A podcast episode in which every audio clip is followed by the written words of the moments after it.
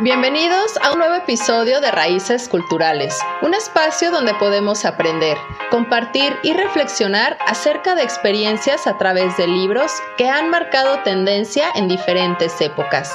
Yo soy Carla Valdovinos y esto es Raíces Culturales. Comenzamos.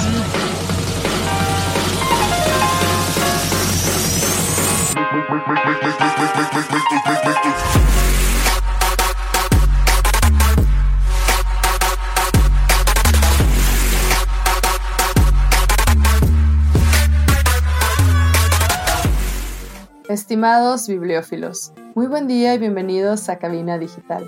Yo soy Carla Valdovinos y hoy nos vamos a ir nuevamente al mundo literario, con un escritor, periodista, poeta, editor y guionista de nacionalidad colombiana, mejor conocido como Gabo o Gabito. Así es, hoy vamos a platicar de Gabriel García Márquez. Oye Carla, ¿pero por qué Gabriel García Márquez? Bueno, te platico.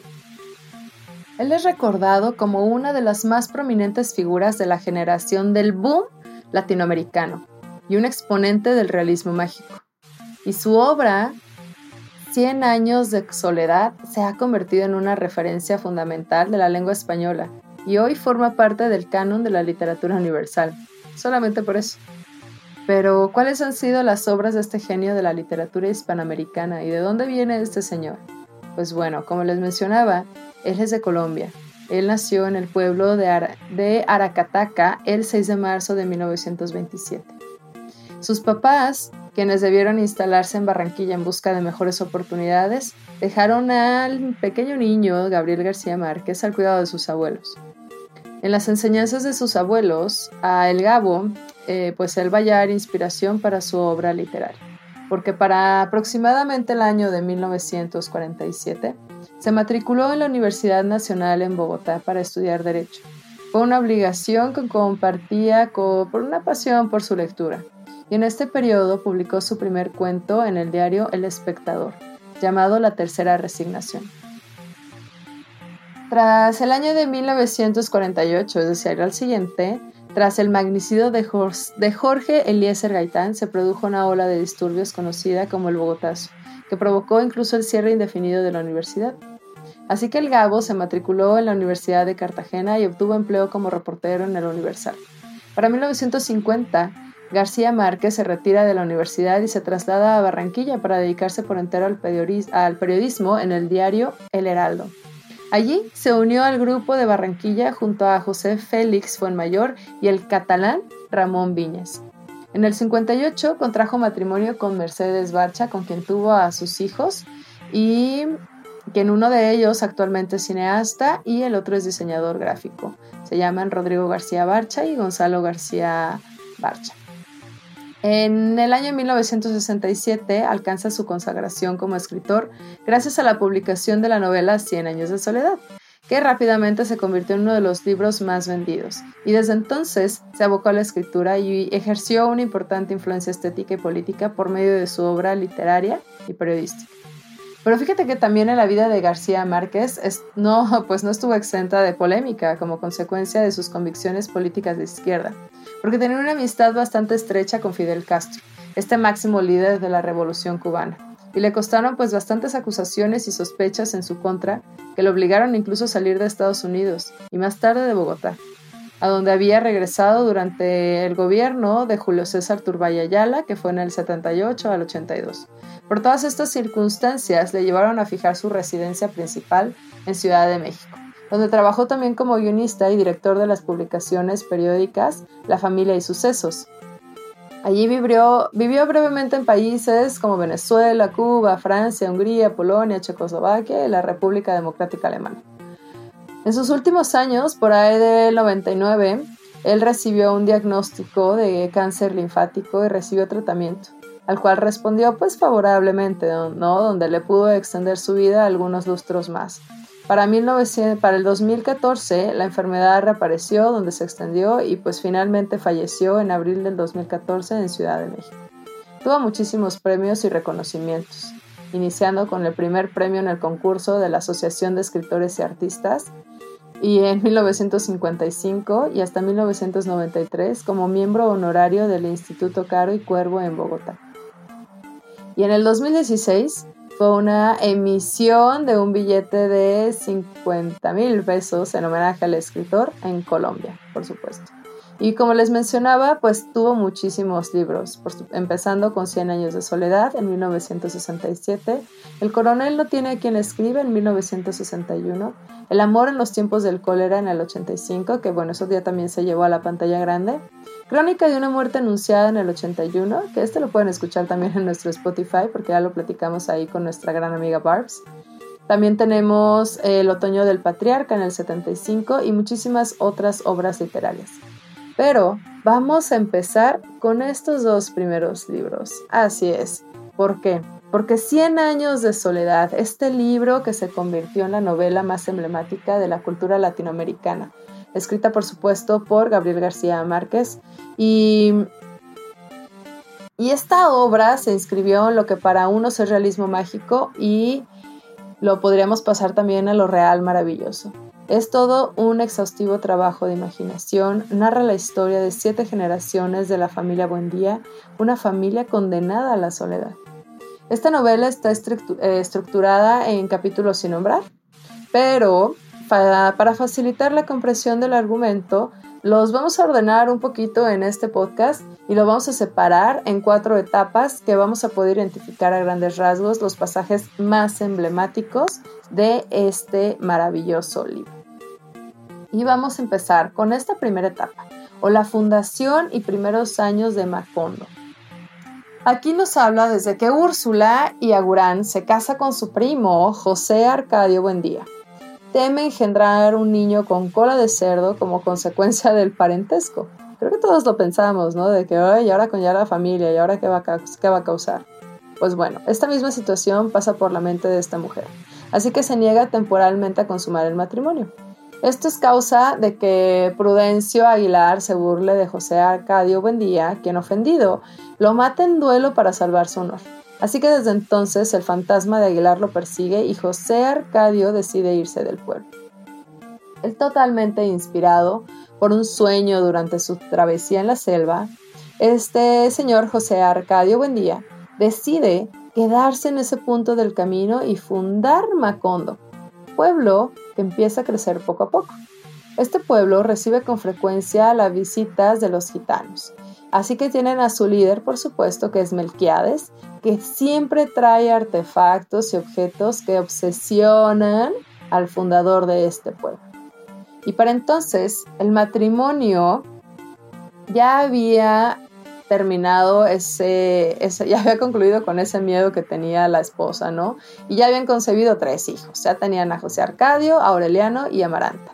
Además, llegan a adoptar a una tercera eh, niña llamada Rebeca, la hija de uno de sus parientes. Entonces el incesto pues es una preocupación constante en Úrsula, ¿no? Quien con los años observa cómo Rebeca y su hijo, José Arcadio, se enamoran y se casan. Qué horror, ¿no? Así que bueno, a Macondo llega la peste del insomnio, la cual trae consigo la del olvido. Un brebaje de Melquiades pone fin a la peste. Y el éxito es tal que el gitano se queda a vivir en Macondo, tiempo en el cual escribe unos pergaminos que solo van a ser descifrados muchos años después. Así que regresemos al patriarca, a este señor, José Arcadio Buendía, quien vuelve a encontrarse con el fantasma de Aguilar y enloquece. Me recuerda incluso a Macbeth. La familia entonces lo amarra un árbol del patio trasero donde va a llegar a, a su final, pero no les voy a contar de qué para que lo lean. Y esto nos lleva a la segunda etapa, a la guerra civil y el coronel Aureliano Buendía. Al estallar la guerra civil, Aureliano Buendía lucha contra los conservadores, un, o sea, comandado un grupo de soldados de Macondo, ¿no? donde nombra a su sobrino Arcadio como jefe civil y militar del pueblo. Arcadio había sido el fruto de una relación de amantes entre José Arcadio hijo y Pilar Ternera, una regente de un prostíbulo. Hermoso. Él fue criado en casa de sus abuelos a condición de que se le ocultara su origen. Claro, así que creció pensando ser hijo del gran patriarca. Y cuando es nombrado jefe de Macondo, Arcadio se vuelve un dictador total y tiraniza el pueblo cañón, así increíble. Y muere también de alguna manera, que lo van a leer, les voy a invitar a que lo, a que lo lea porque Los conservadores le dan crán. Y durante su actividad como líder de los liberales, tenemos al coronel Aureliano Buendía, quien enfrenta un total de 32 batallas, de las cuales sale siempre perdedor. Así que ya muy cansado, este coronel comprende que la lucha armada no tiene sentido. Vaya, ¿verdad? Con el tiempo, Aureliano firma un tratado de paz, tras el cual él intenta suicidarse. Regresa a Macondo mejor, donde va a pasar el resto de su vida haciendo y rehaciendo pescaditos de oro. Así es. Lo cual nos va a llevar a la tercera etapa. Esta fiebre bananera, en donde Aureliano concibe, híjole, 17 hijos de madres diferentes. Así que anduvo con 17 ahí preñándolas, donde uno de ellos, llamado Aureliano el Triste, promueve el tren a Macondo. Así que esto ayuda a la activación del comercio y permite la llegada de inventos como el telégrafo e incluso el cine. Así que esto trae por supuesto la inversión de un grupo extranjero en una plantación de bananos. Esta plantación genera la ilusión de prosperidad del pueblo, todos están súper felices, pero llega una huelga de trabajadores, donde hace que todo esto acabe en una auténtica masacre. Los inversionistas, luego de haber explotado el pueblo, se retiran con su dinero y Macondo vuelve a la pobreza. Entonces, a partir de ese momento, el pueblo sufre lluvias constantes por casi cinco años. La matriarca centenaria, es decir, Úrsula, quien ha cuidado de toda la familia, espera el fin de las lluvias para morir y descansar en paz. Durante los últimos tiempos de Úrsula nace Aureliano o Babilonia, el último descendiente de los Buendía. Él es hijo natural de Meme y Mauricio Babilonia, un aprendiz de mecánico que siempre es perseguido por un enjambre de mariposas amarillas. Así que la religiosa y tiránica madre de Meme, Fernanda del Carpio, se opone a la relación. Saca a Mauricio del camino. Manda a Meme a un convento. Le quita al niño y lo cría haciéndole creer que ha sido encontrado en una canastilla. lo cual nos lleva a la etapa del fin de Macondo. Pero lo platicamos en el siguiente blog.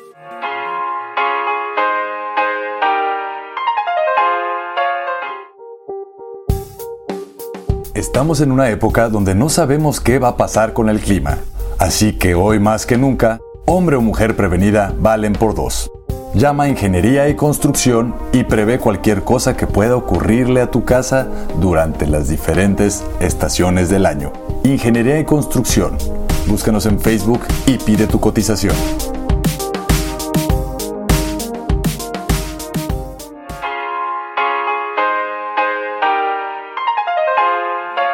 Estamos de regreso y nos quedamos en la cuarta etapa, este fin de Macondo, donde pasan los años y poco a poco el pueblo se va vaciando, donde Aureliano, Aureliano Babilonia, que se caracterizaba por ser bastante sabio, pasa toda la vida descifrando los pergaminos que había escrito Melquiades, ese gitano que se quedó.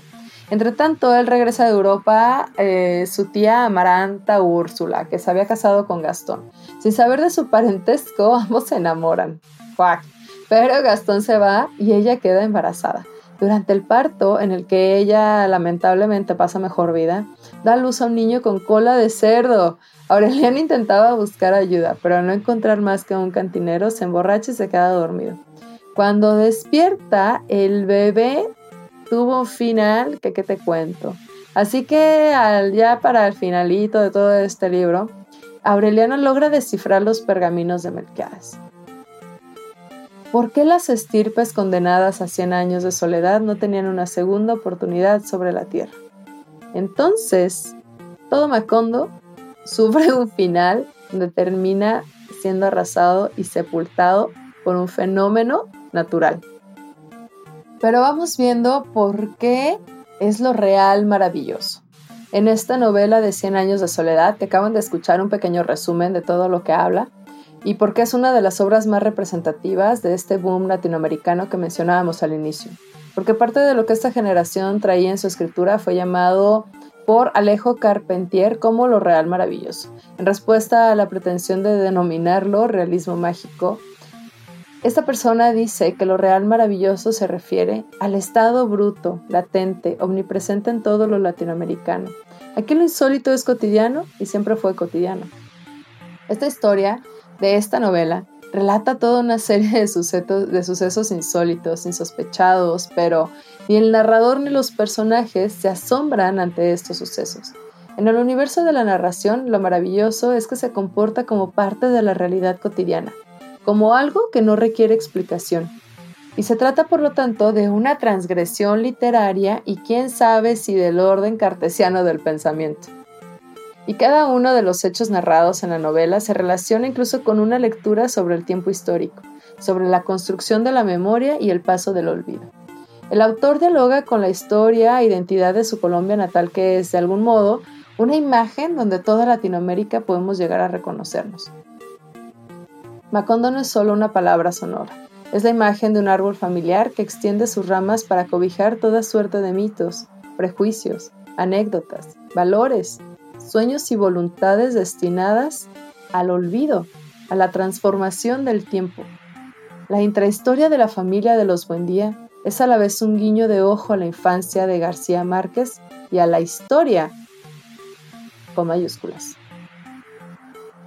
Desde un recorrido por la memoria de su Aracataca natal, el escritor observa que pasar el enfrentamiento decimonónico entre liberales y conservadores, la llegada del tren, el auge de la fiebre del banano, la expansión del capitalismo y sus prácticas de, de dominación, el paso de la tradición a la modernidad desde la periferia. García Márquez también dialoga con los valores de una cultura atravesada por toda suerte de relatos míticos y religiosos, que tienen un gran poder significativo. Le da voz a los prejuicios, a las supersticiones más vivas y fuertes y a las imágenes bíblicas del catolicismo, naturalizadas en el imaginario popular latinoamericano. Un pecado original que espera su castigo, una asunción y un diluvio son apenas algunos de estos símbolos.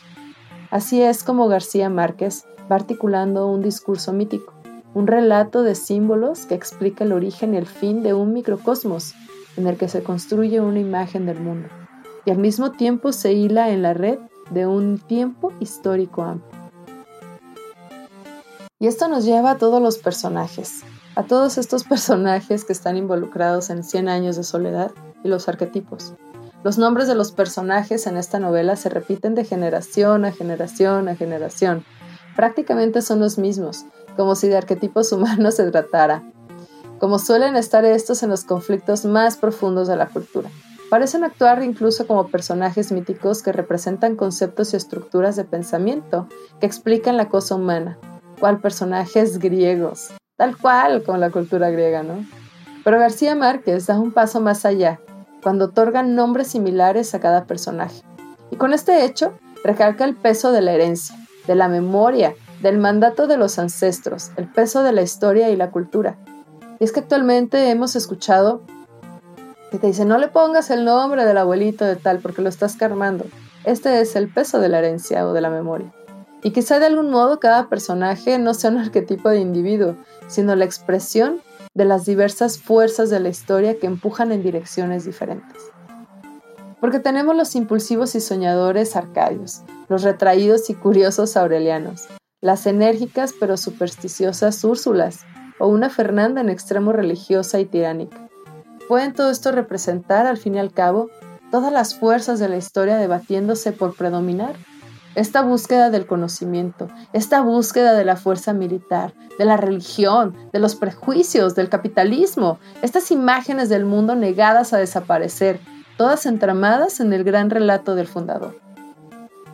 Pero ¿qué hay del amor? ¿Qué pueden hacer estas fuerzas, estas imágenes contra el paso del tiempo? ¿Qué pueden acaso contra la naturaleza? ¿Qué pueden contra el misterio de los símbolos y de la imaginación? ¿Qué pueden contra el destino humano?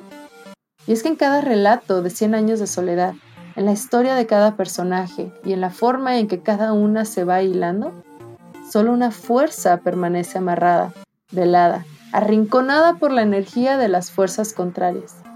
El amor. Cada vez que se asoma, lucha sin éxito para abrirse paso. Esta fuerza humana vital sucumbe ante el peso de una cultura que en cierto sentido condena a los buen día a vivir 100 años de soledad. Y el amor yo creo que también va ligado a esta parte de esperanza, a esta parte de que todo se puede, y lo cual me lleva a un segundo libro.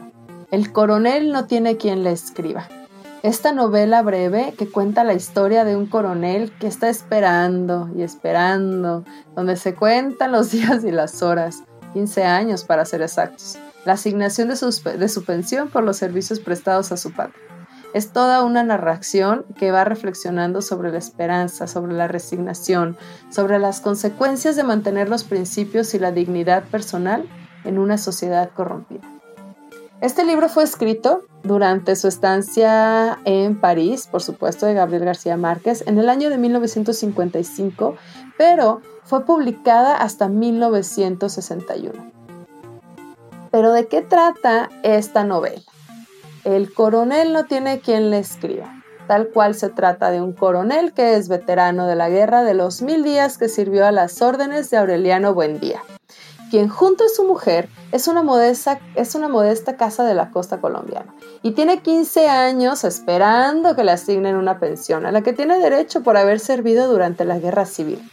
Y por esta razón todos los viernes va a la oficina de correos del puerto con la esperanza de ser finalmente notificado de la asignación de su pensión. Pero la situación económica del coronel y su mujer es bastante precaria y apenas tienen para poder alimentarse. Tienen un gallo de pelea heredado de su hijo Agustín, quien fue asesinado por repartir información clandestina. En la alimentación del gallo se va el poco dinero que tienen, así que se ven obligados a vender las pocas cosas de valor que conservan para poder comer. Para eso están los bienes, para curar los males. Pero su mujer no está, sin embargo, pues no lo convence de que lo... bueno, más bien trata de convencerlo de que es mejor deshacerse del animal, ¿no? No está tan convencida de estar gastando el dinero en el alimento del animal, así que pues vamos a darle em, pues ese dinero mejor para nosotros, ¿no? Para esta boca. Así que el coronel intenta regalarles el gallo a los amigos de su hijo, pero estos se niegan a aceptarlo y le dicen que se van a encargar de la alimentación hasta las peleas de enero. Así que lo que esperan ganar mucho dinero gracias al animal que aseguran es el mejor del departamento, ¿no? No obstante, tienen un compadre, el don Sabás, un hombre rico y padrino de su difunto hijo, quien le aconseja que venda el gallo, pues le podrían pagar hasta 900 pesos y le comenta que tiene un cliente que pudiese estar interesado en comprárselo por 400. Así que el médico enterado del negocio, disuade al coronel de la venta. Don Sabás se lo compraría en 400 pesos y más tarde lo vendería en 900. De todos modos, el coronel tendrá varios días para tomar una decisión, pues Don Sabás ha salido de viaje y no regresará al pueblo sino hasta una semana después. Así que un viernes se camina a la oficina de correos esperando su pensión. Recuerdan que ha comenzado los entrenamientos del gallo para las peleas de enero y pasa por la gallera. Así es que cuando ve ahí una multitud que aplaude y ovaciona al animal. Entonces el coronel, entusiasmado por la escena, toma la determinación de no vender el gallo y se lo lleva a su casa. Su mujer lo recrimina por su decisión. Le llama la atención sobre la miserable situación que están pasando, a lo que el coronel responde de manera categórica y memorable. Así que todo este libro nos habla, esta novela del coronel no tiene quien escriba, esta novela breve, estructurada en siete capítulos, narrada en tercera persona, eh, gira en torno a estas necesidades, obviamente económicas del coronel y su mujer, ¿no? Que se fueron agudizando desde la muerte de su hijo. Y aparte de la pensión que está esperando el coronel, el gallo representa esa única esperanza del matrimonio para conseguir dinero. En las peleas de enero se confía en que el animal triunfe y les produzca ganancias. Así que esta novela, El coronel no tiene quien escriba, es una narración que va reflexionando sobre la espera y sobre la convivencia de mantener la integridad personal en un mundo donde los hombres de valor y principios, como el coronel, han sido dejados en el olvido y sobrepasados por la ambición de poder político y económico de sus antiguos compañeros de lucha.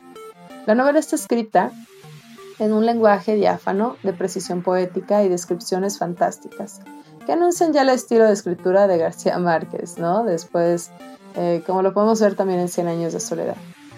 Y tenemos a muchísimos personajes, que les mencioné rápidamente. El coronel, pues es el personaje principal. La esposa, esta mujer anciana pero enérgica, quien padece de asma.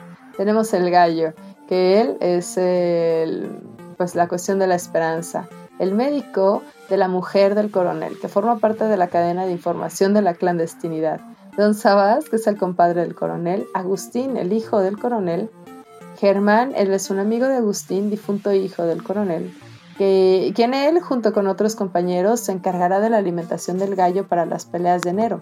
El abogado, él es quien maneja el caso de la pensión del coronel y se da a entender que es un incompetente. Y tenemos a Álvaro, el sastre para quien trabajó Agustín, y es quien compra al coronel la máquina de coser. Pero vamos a seguir platicando de más libros de García Márquez regresando.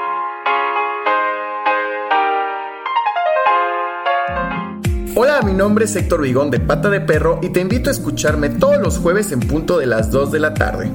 ¿Ya sabes a dónde ir en tu próximo viaje? Vamos a descubrir juntos destinos únicos, especiales y llenos de magia para tu siguiente aventura. Recomendaciones, experiencias, charlas con viajeros y mucho más te esperan. Así que vámonos de pata de perro todos los jueves a las 2 de la tarde con Héctor Vigón. Solo por cabina digital, lo que te interesa escuchar.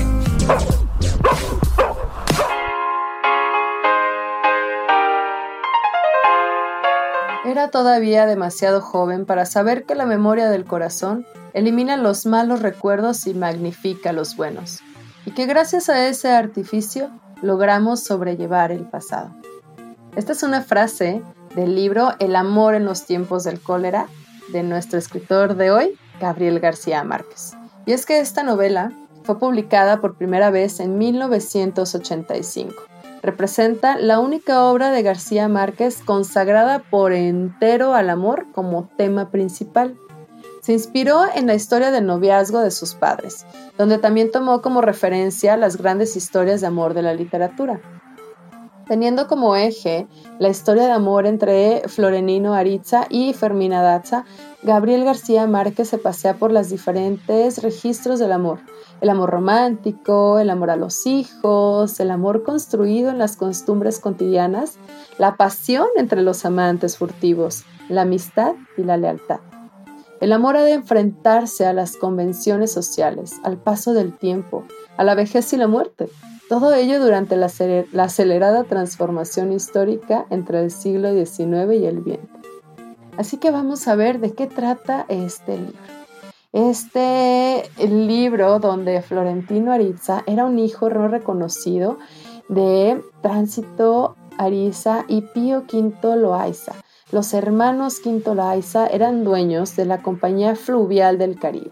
Y a pesar de ello, Florentino tuvo que dejar la escuela para trabajar en oficina postal. Allí hizo amistad con el telegrafista Lotario Tubut, quien además de enseñarle música, le enseñó el oficio de telegrafista. Pero llega el nacimiento del amor, porque en una oportunidad Florentino lleva un telegrama a la casa de don Lorenzo Daza, un hombre analfabeto y traficante de mulas, que tras la muerte de su esposa estaba decidido a hacer de su hija Fermina una dama de sociedad. Con ellos vivía también la tía escolástica Daza, quien se había encargado de la crianza de Fermina. Cuando Florentino llegó a aquella casa, vio por primera vez a Fermina y... ¡Wow! Se enamoró. Al poco tiempo, él comenzó a escribirle a la joven, hasta lograr que ésta le correspondiera. Así que las cartas iban y, venían entre ambos y con la complicidad de la tía escolástica. Pero había un obstáculo infraqueable, porque tenía serias intenciones con Fermina. Pero Florentino dice, vamos a trabajar, vamos a ahorrar para pedirle matrimonio en un plazo de dos años. Así que sus planes se vieron totalmente derrumbados cuando la hermana Franca de la Luz, superiora del colegio donde estudiaba Fermina, la descubrió escribiendo una carta de amor. Negada a revelar el nombre de su enamorado, fue expulsada. Así que cuando Lorenzo Daza se enteró, emprendió una revisión del cuarto de su hija hasta hallar el nombre del susodicho. Florentino Ariza, hijo natural y sin fortuna propia. No era un partido aceptable para él. Así que en su indignación, Lorenzo culpó a la tía escolástica por su complicidad y la echó de la casa. Luego, se marchó con su hija a Valledupar por una larga temporada, donde Fermina hace amistad con su prima Hildebranda. Tiempo después, Fermina y su padre regresan a la ciudad, donde se reencuentra con Florentino. Pero ya no sintió esa misma emoción juvenil del pasado y le pidió que la olvidara. Para entonces, Destacaba en la ciudad el doctor Juvenal Urbino, un aristócrata de 28 años, súper respetado por haber controlado la epidemia del cólera. Este se interesó en Fermina Daza desde que, desde que la conoció en una consulta médica a domicilio. El doctor Urbino, Lorenzo Daza y la hermana Franca de la Luz se confabularon durísimo para persuadirla de aceptar su cortejo, pero siempre, siempre, siempre lo rechazaba. Así que la familia Daza recibió por entonces la visita de la prima Gilebranda. En una ocasión, ellas dos dieron un paseo en el coche del doctor Urbino. Al ver cómo éste reía con su prima, Fermina sintió muchísimos celos. Y el episodio, sumado al temor de quedarse soltera, le dio el impulso que faltaba para aceptar el cortejo y la propuesta del matrimonio de Juvenal. Así que la vida continuó, y al enterarse del compromiso, Florentino se sumió en la tristeza. Su madre acudió al tío de Florentino, León XII Loaiza, para que éste le consiguiera un trabajo en otra ciudad. Y en efecto, éste le consiguió una plaza como telegrafista en la villa de Leiva y Florentino emprendió el viaje. Y aunque el joven pretendía mantenerse casto para Fermina, fue despojado de su virginidad por asalto durante aquel viaje. Desde entonces, Florentino se hizo un Casanova y comenzó un registro pormenorizado de sus amantes. Y esto lleva a un reencuentro y un juramento, porque Florentino desistió del trabajo de telegrafista y regresó.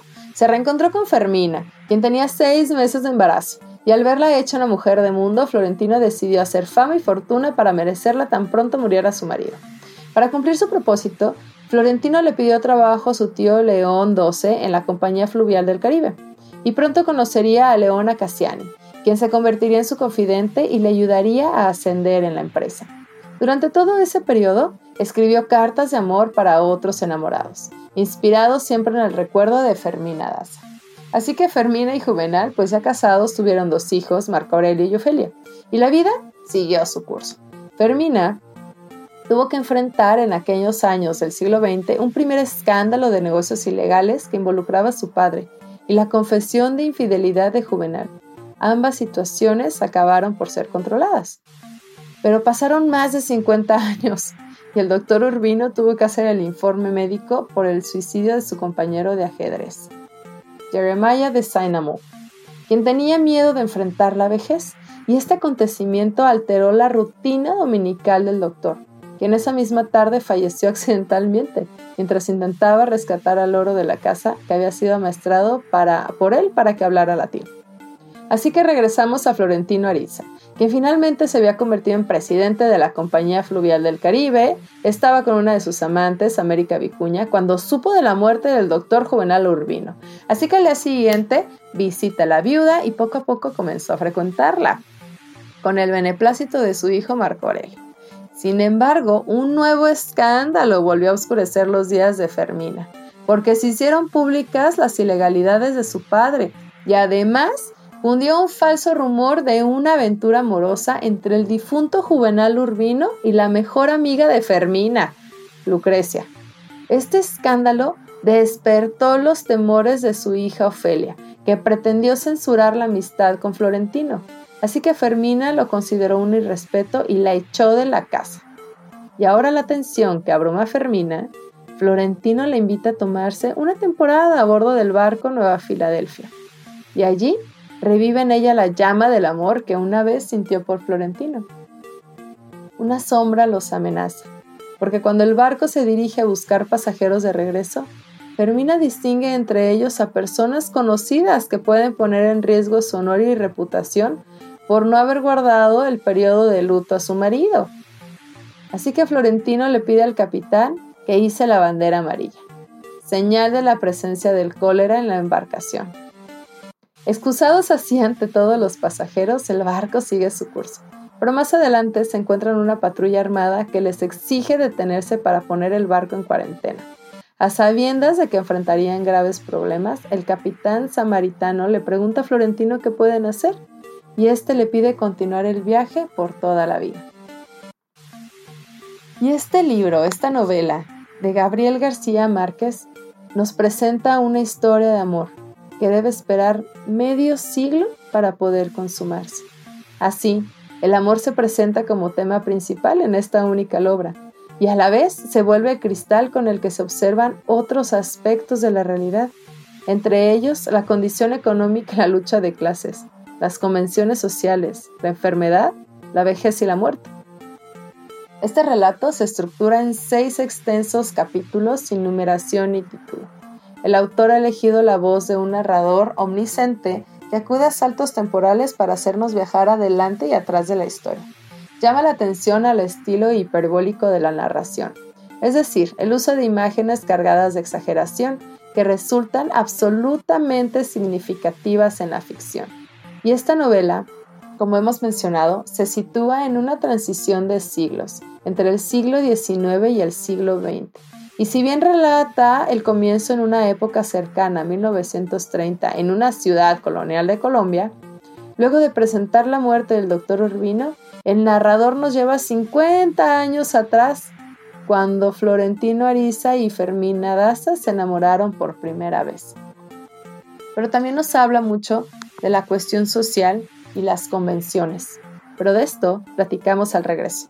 Estas Raíces Culturales. Quédense, estamos platicando de Gabriel García Márquez.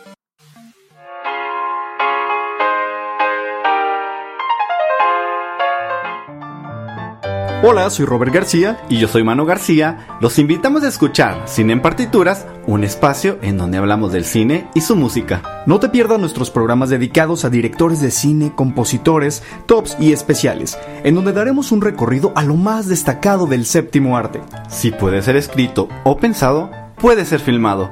Escúchenos todos los miércoles a las 2 de la tarde y la repetición los viernes a las 3 en cabinadigital.com. Lo que te interesa escuchar.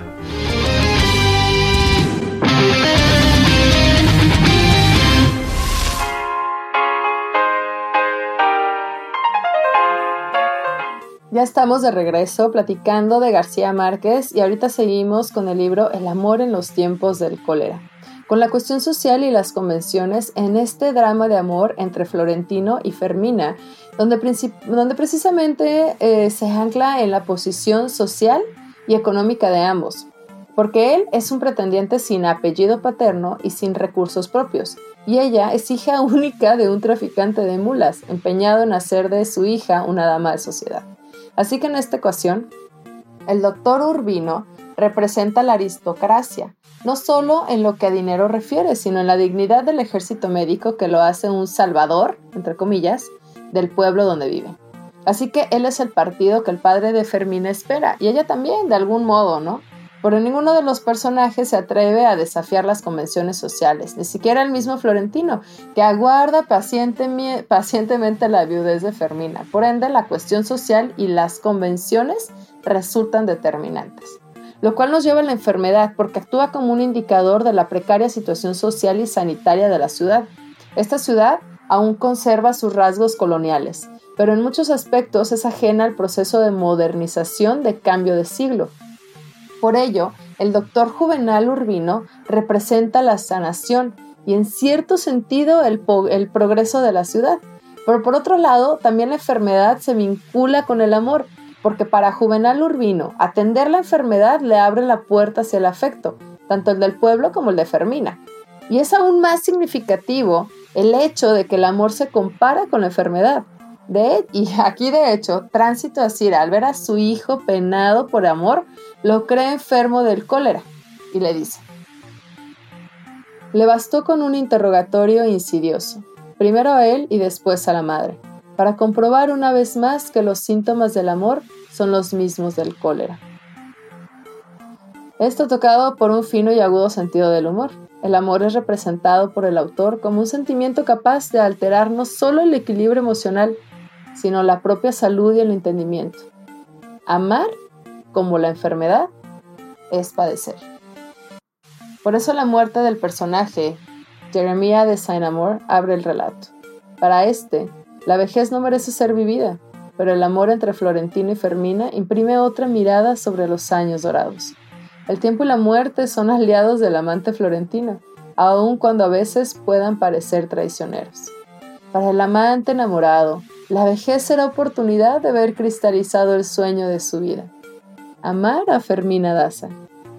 La vejez se representa como un espacio para la esperanza, como un tiempo que aún puede ser tocado por la alegría, el tiempo de eternidad cuando se mantiene vivo el amor. Porque el amor todo lo vence, y podría decirse que la novela habla sobre una historia romántica. Pero es más que eso, porque reflexiona sobre las manifestaciones del amor. Se funda en un tópico clásico de la, de literatura que se conoce como Omnia Vinci de amor, que quiere decir el amor todo lo vence.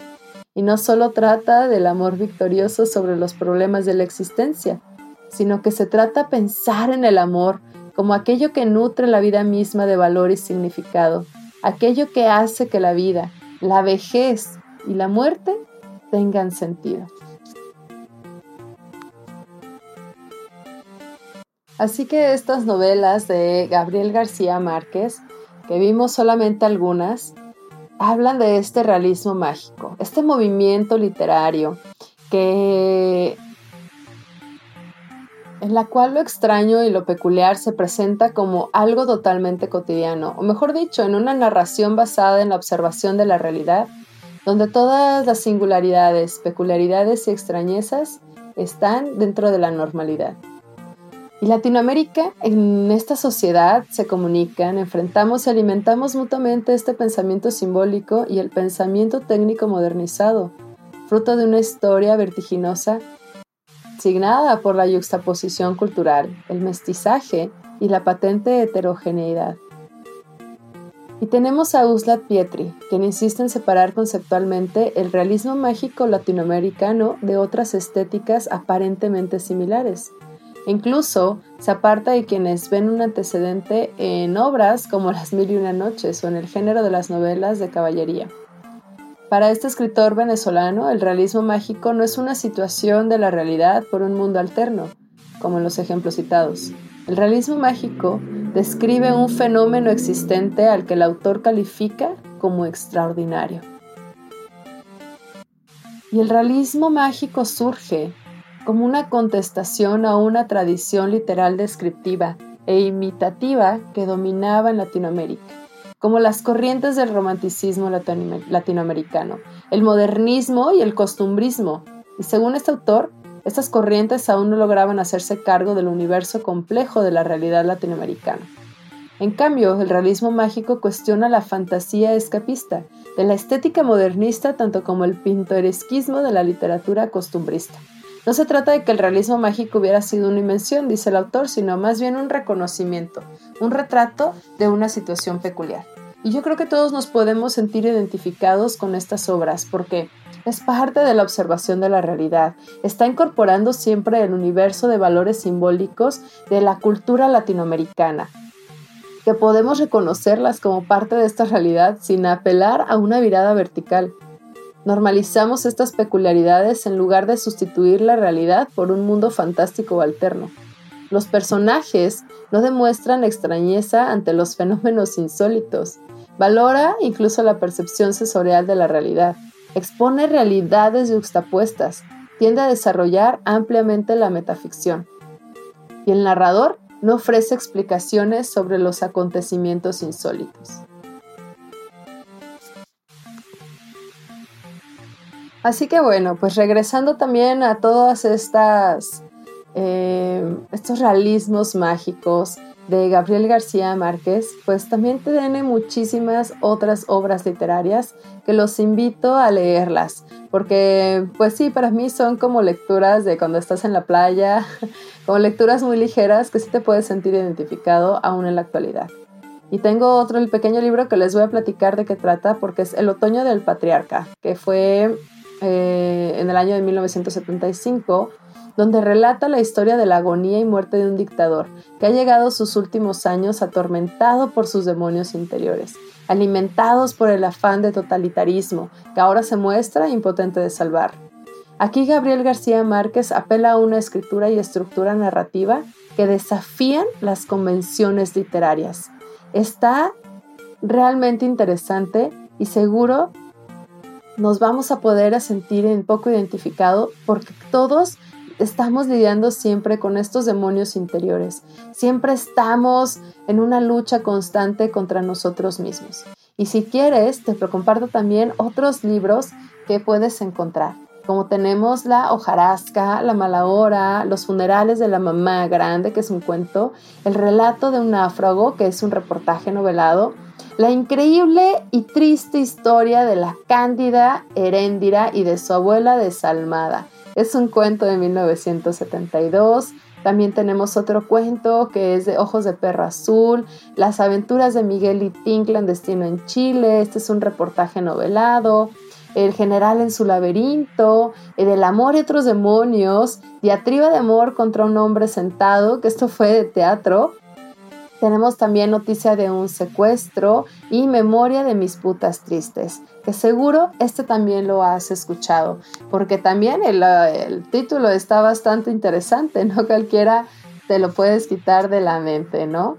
Pero tenemos muchísima información sobre este escritor. Vemos ahorita algunos pocos, pero en verdad los invito a que busquemos un poco más. Recuerden también buscarnos en nuestras redes sociales. Nos encuentran como Raíces Culturales Podcast, solamente en Facebook, en Spotify, en eh, también nos encuentran en Anchor Podcast, en Google y Apple Podcast, en Radio Republic y muchísimos, muchísimos más. Yo estoy súper agradecida por todos ustedes que me prestan sus oídos para irnos al mundo literario. Y te invito también a que escuches todos los capítulos anteriores, porque seguro los has escuchado y yo aquí te hago un pequeño resumen, porque también hay que conocer más, expandir nuestros horizontes y no solamente quedarnos con esto solamente es un pequeño resumen para que tú explores más, porque entre más sabemos o más conocemos, pues nos damos cuenta que menos sabemos de la vida misma. Y eso es un paso hacia abrir nuestra mente. Muchísimas gracias nuevamente. Yo soy Carla Valdovinos y nos escuchamos la siguiente semana en Raíces Culturales por caminadigital.com, lo que te interesa escuchar.